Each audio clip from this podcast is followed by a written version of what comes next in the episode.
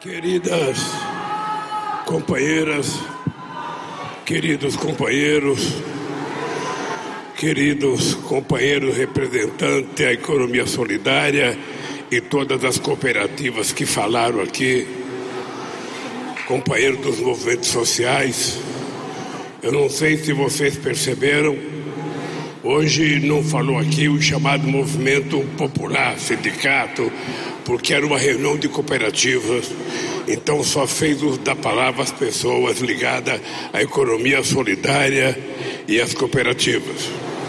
Mas eu quero agradecer a presença dos sindicatos, das centrais sindicais, da nossa querida CONTAG, que está presente nesse evento. Queria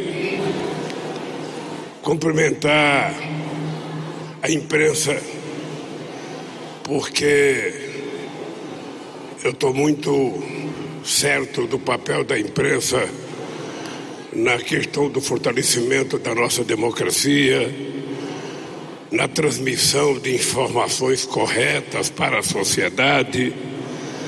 E eu espero que um encontro de cooperativas como esse mereça atenção, porque nós estamos falando de uma coisa velha no mundo, menos velha no Brasil e que está se fortalecendo agora no nosso país. Antes eu queria que esse encontro aqui prestasse uma homenagem a, a uma mulher de Itapeva chamada Dona Ilza, que foi humilhada.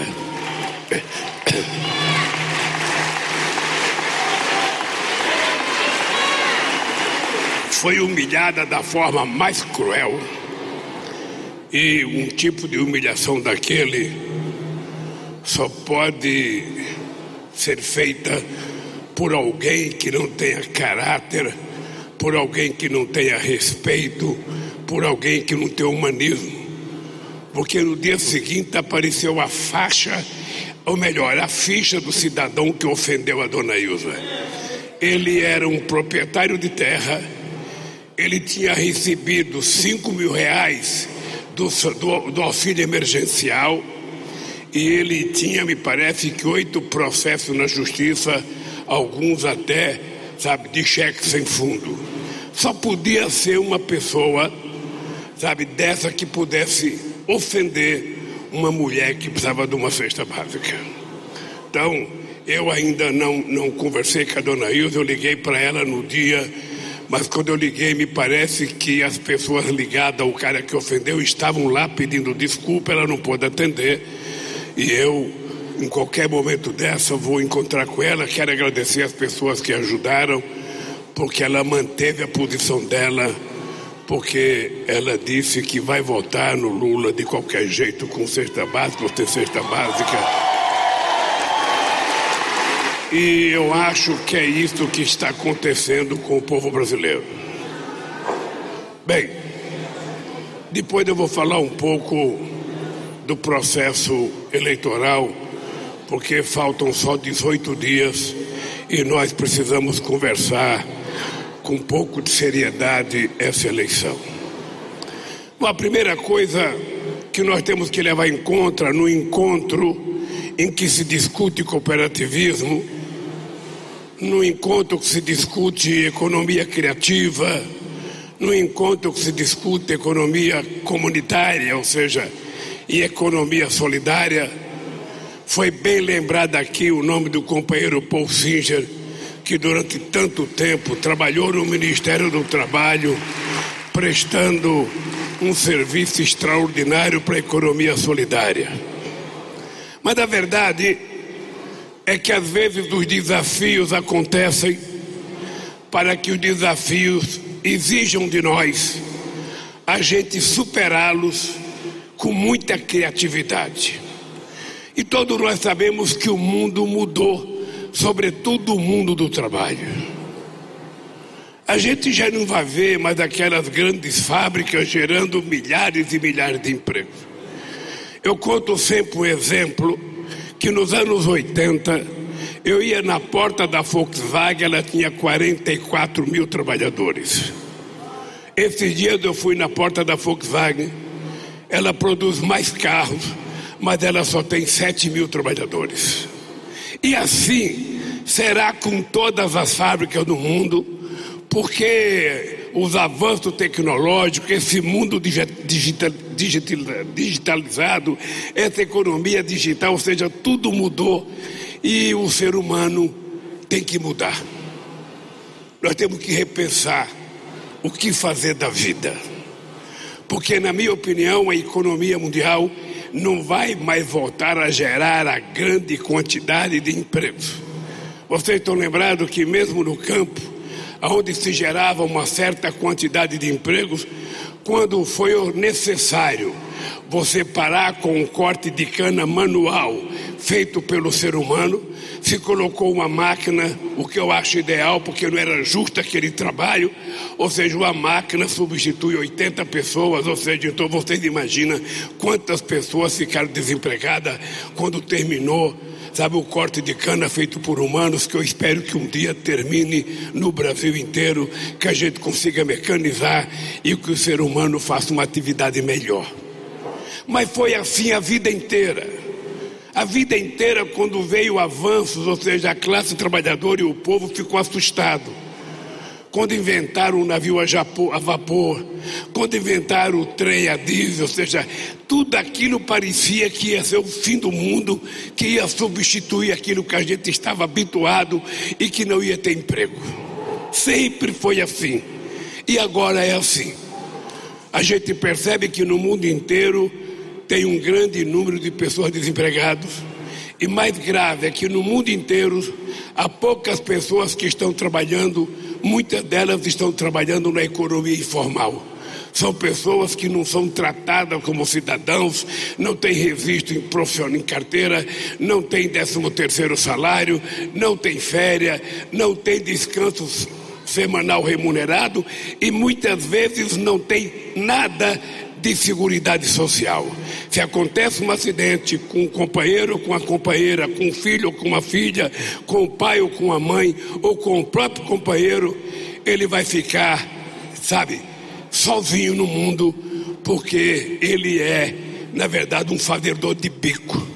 Ele não é um trabalhador formal como a gente tinha conseguido durante muito tempo assegurar aos trabalhadores brasileiros. Aqui no Brasil inventaram uma tal de carteira verde amarela. Sabe que eu não sei que tipo de emprego essa carteira gera. Porque o que nós queremos é uma carteira que não importa a cor, mas o que importa é que o empregador, quando contrata o trabalhador, ele tenha segurança no emprego. E se esse trabalhador quiser ser um trabalhador que trabalhe por conta própria, que se quiser ser empreendedor, nós temos que criar condições, ainda assim, de cuidar da segurança desse cidadão brasileiro. Então, quando eu participo de um encontro sobre cooperativismo, sobre economia solidária, sobre economia criativa, é tanto nome que a gente nem sabe bem o que é. É apenas uma demonstração de que a gente vai aprendendo a viver, apesar, sabe, das pessoas que geravam emprego antigamente, que eram os grandes empresários. A verdade é essa, é que os avanços tecnológicos, eles não criam mais emprego para a gente eles criam mais produtividade, eles criam mais riqueza, eles criam mais capacidade produtiva, eles criam mais condições de ganhar dinheiro e acumular na mão de uma pessoa só, e vai diminuindo o número de pessoas que faziam trabalhos manuais, porque a tecnologia existe exatamente para isso. Olha, como a gente não pode brigar com os avanços tecnológicos, porque se muitas vezes ele tira o emprego, ele gera facilidade e muitas outras coisas para nós. Nós precisamos então discutir como é que nós vamos criar trabalho para o povo brasileiro. Como é que nós vamos criar trabalho para as mulheres e para os homens que querem estudar, que querem trabalhar e que querem ser, ter certeza de que vão construir famílias, vão ter casa para morar e vão viver uma vida digna. Como é que a gente vai responder isso? Então eu queria dizer para vocês que eu não sei como fazer. A única coisa que eu sei é que eu estou voltando a concorrer uma eleição presidencial, porque eu acho que nós temos que fazer esse país voltar a ser feliz, esse país oferecer oportunidade para as pessoas e esse país criar condições de ser melhor do que já foi.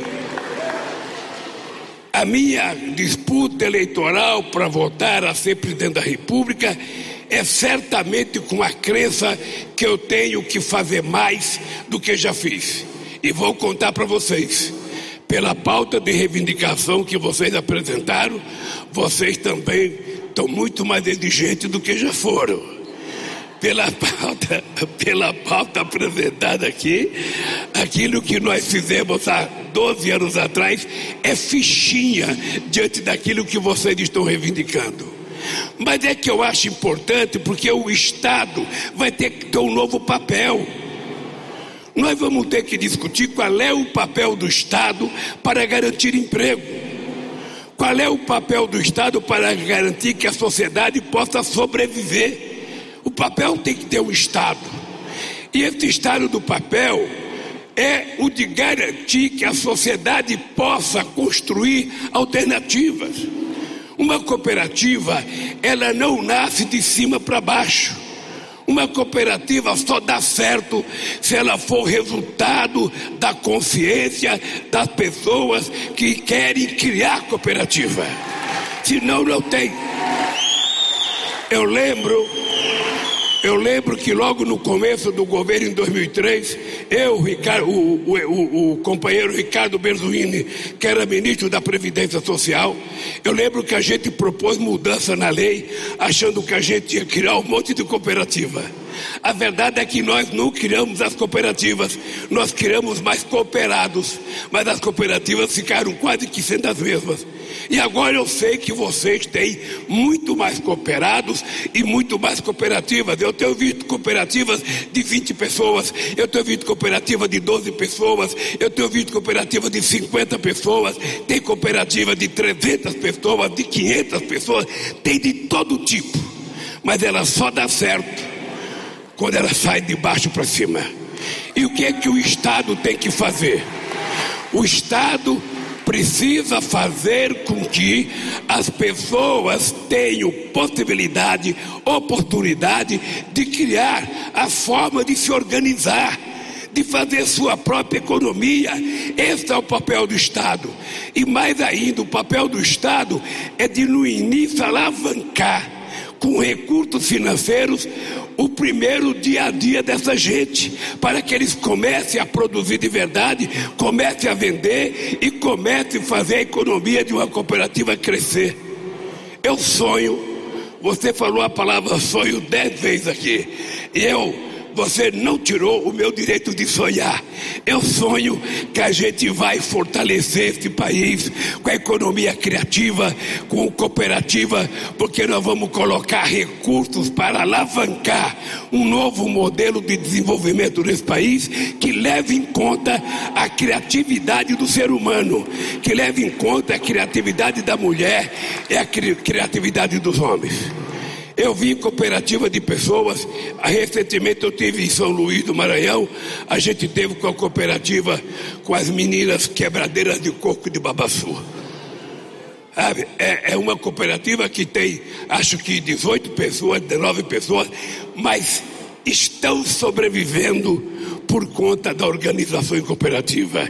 Estão produzindo, estão transformando o coco de Babaçu numa sobrevivência para um conjunto de mulheres em quatro estados da federação: no Piauí, no Maranhão, no Tocantins e tem um outro país, um estado que eu não lembro. Mas eu sei que quatro países quatro estados das cooperativas estão funcionando.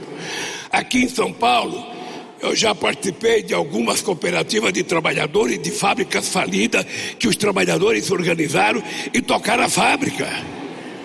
E não é fácil convencer no primeiro momento um trabalhador querer participar da cooperativa, porque ele não acredita, Luísa, ele quer receber a indenização dele. E é um trabalho para você tentar mostrar que se ele acreditar, se ele não receber a indenização e ele apostar na cooperativa, ele pode ganhar mais. É muito difícil, mas nós fizemos algumas e depois de muito tempo elas estão dando certo.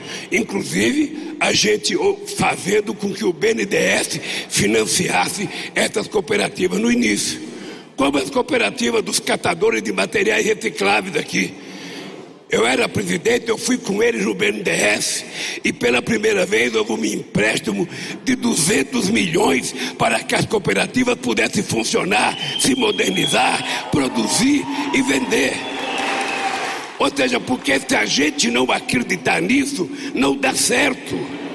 Porque muitas vezes o governo tem muita facilidade de acreditar num discurso do empresário que quer um bilhão de reais mas ele tem muita dificuldade de acreditar num conjunto de trabalhadores que está pedindo 50 centavos. Tem muita dificuldade. Eu sei o sucesso das cooperativas na construção da casa, da minha casa, minha vida. A gente no começo tinha dúvida, tinha muito burocrata que tinha dúvida. E quando a gente fez com que o dinheiro chegasse no campo para a construção de casa, chegasse para que as pessoas pudessem se organizar e elas mesmas construir a casa, eu já fui visitar apartamento construído por movimentos e cooperativas maior e melhor do que as casas construídas pelos empresários. Então nós temos que acreditar em outras formas de organização. E o Estado tem que estar pronto para criar as condições para que essas coisas dê certo, porque senão a gente não vai gerar emprego para ocupar essa imensa, imensa maioria de jovens que se formam, que estudam e que depois querem entrar no mercado de trabalho e não têm oportunidade. Então hoje nós temos jovens que não trabalham e não estudam porque não tem emprego e porque o Estado não cria condições de fazer com que essas pessoas tenham acesso a ser empreendedor, a ser cooperativado, para que a gente possa criar, sabe, possibilidade de emprego.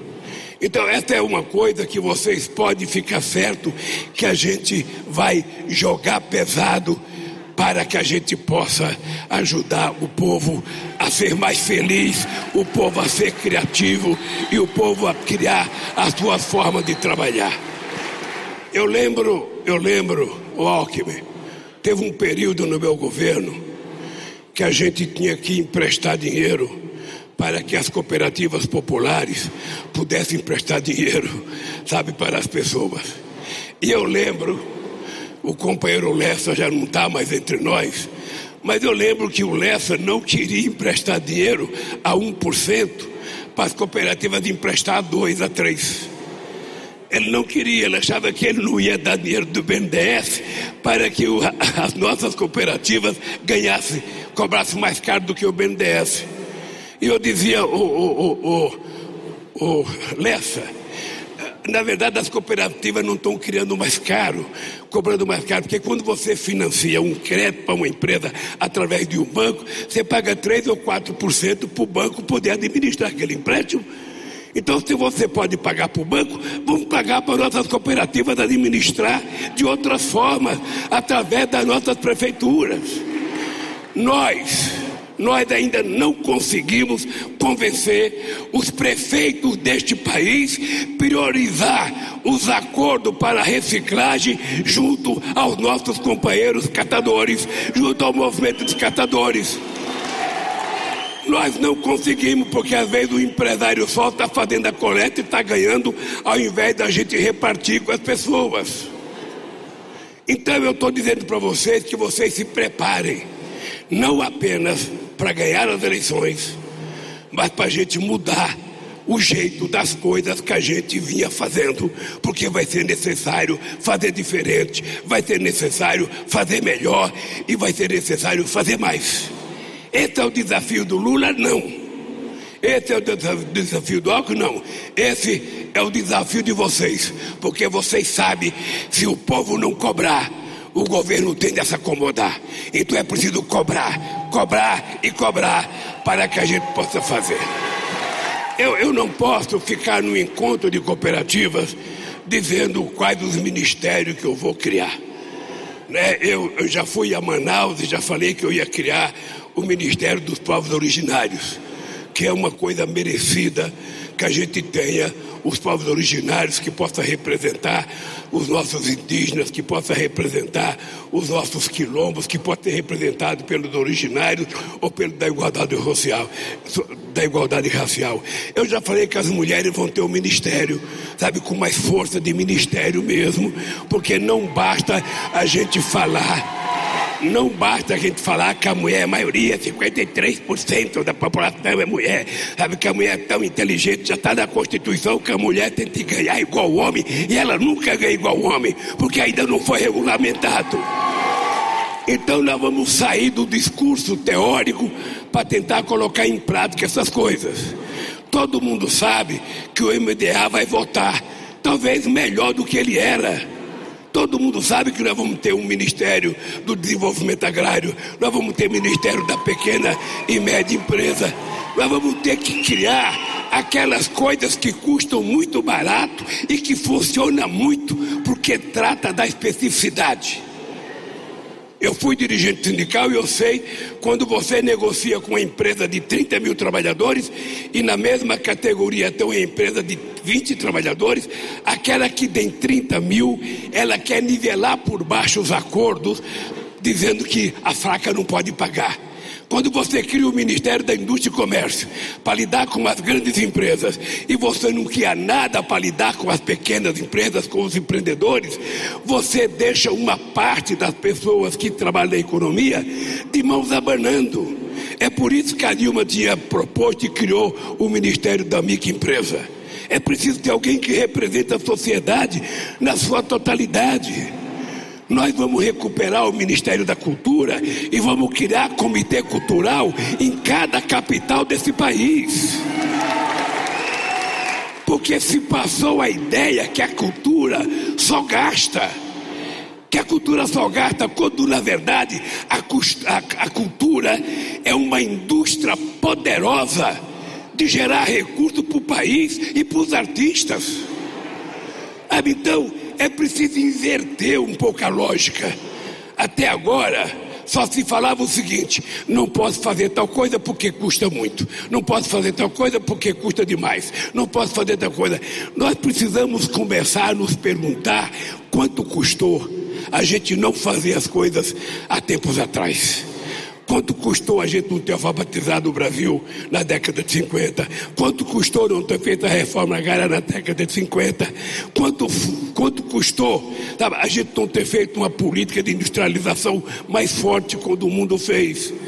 Então o Brasil está sempre atrás. A independência foi por último, a escravidão foi por último, o voto da mulher foi por último e o desenvolvimento é por último.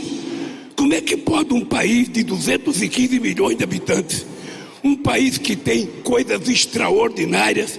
Sabe como é que pode esse país ser pobre e ter 33 milhões de pessoas passando fome?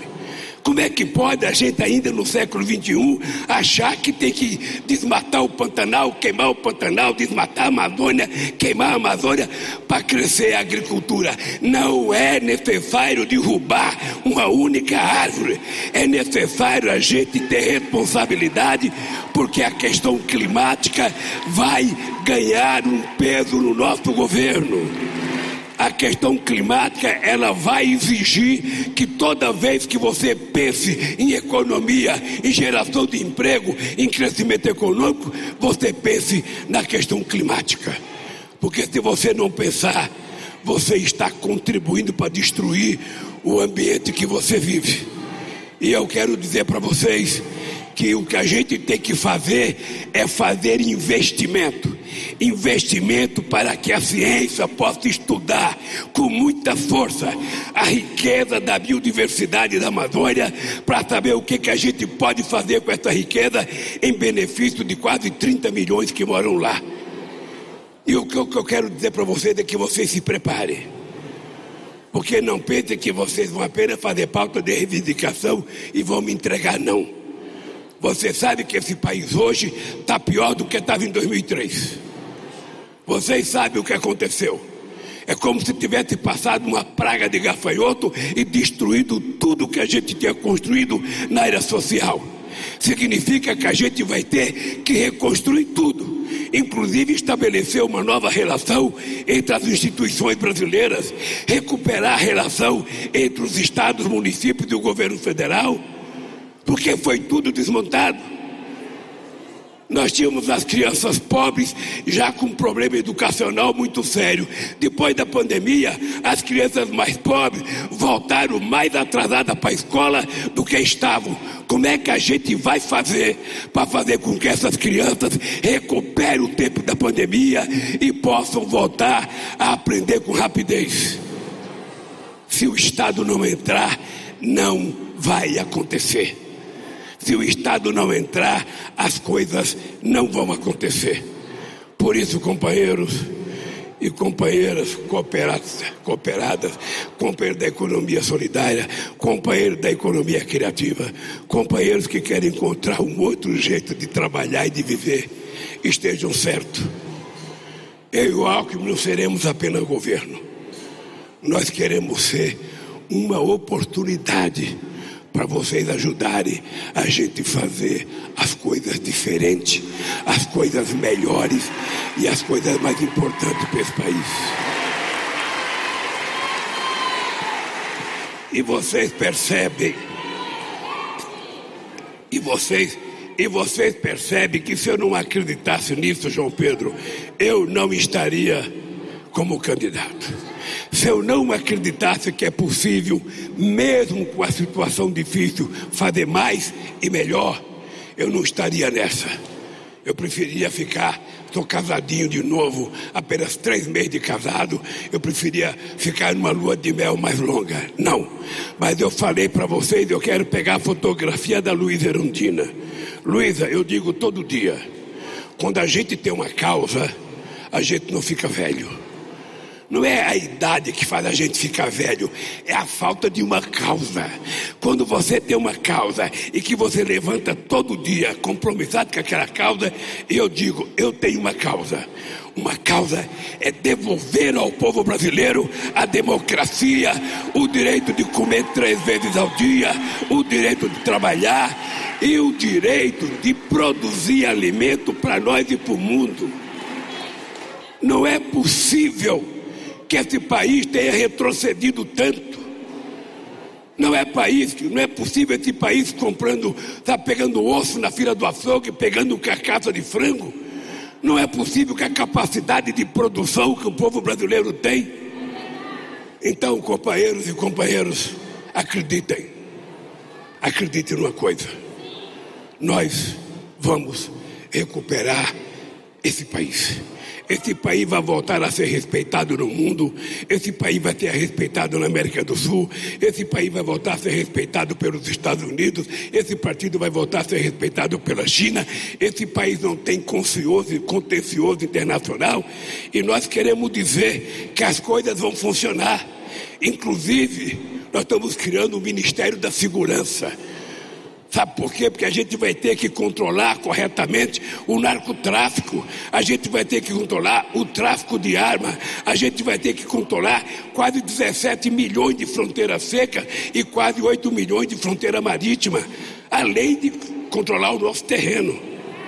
E aí, possivelmente, a gente vai ocupar nossas Forças Armadas com coisas mais dignas, com coisa mais séria e com coisa mais necessária ao povo brasileiro. Esse país vai voltar a ser dirigido por pessoas que têm competência para dirigir esse país.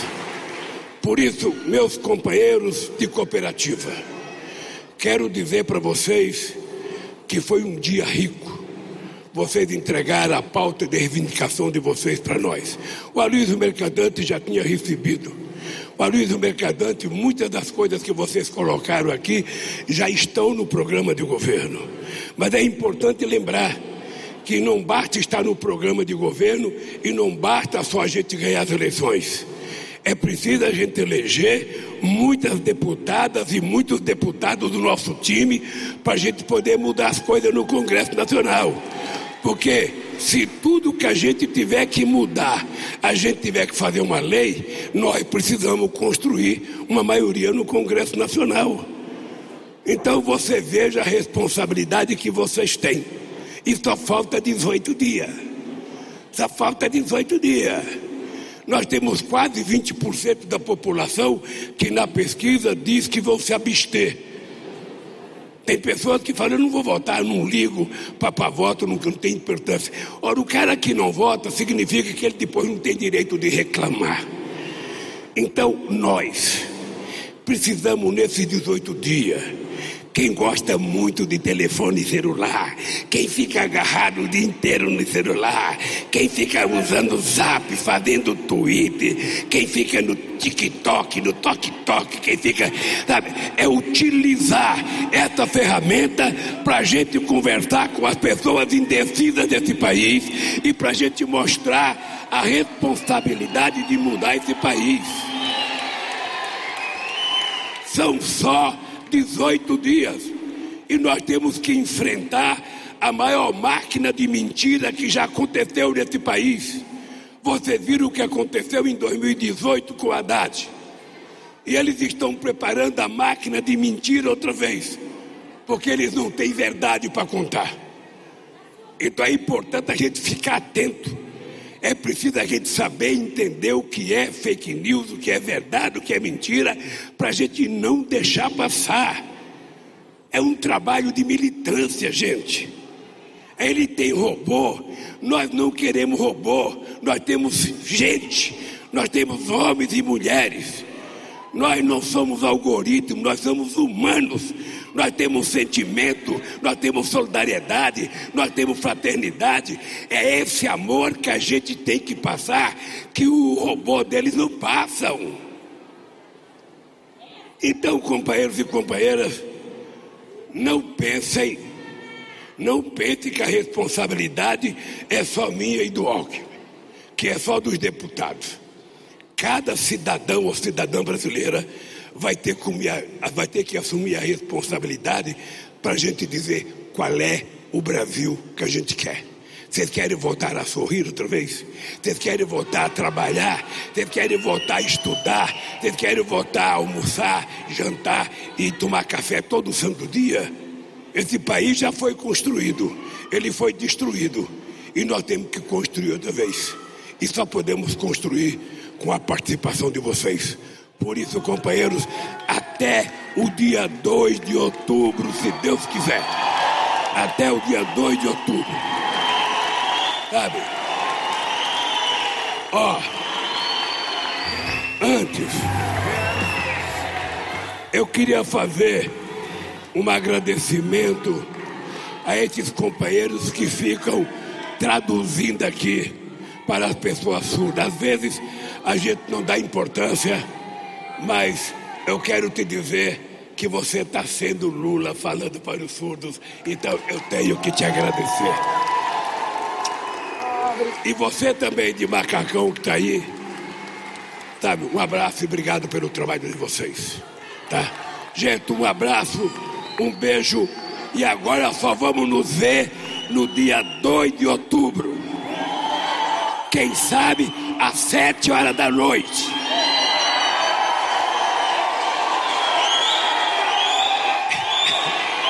E, ou seja, vai ser, imagina, que a gente vai escolher é o dia de rir ou de chorar.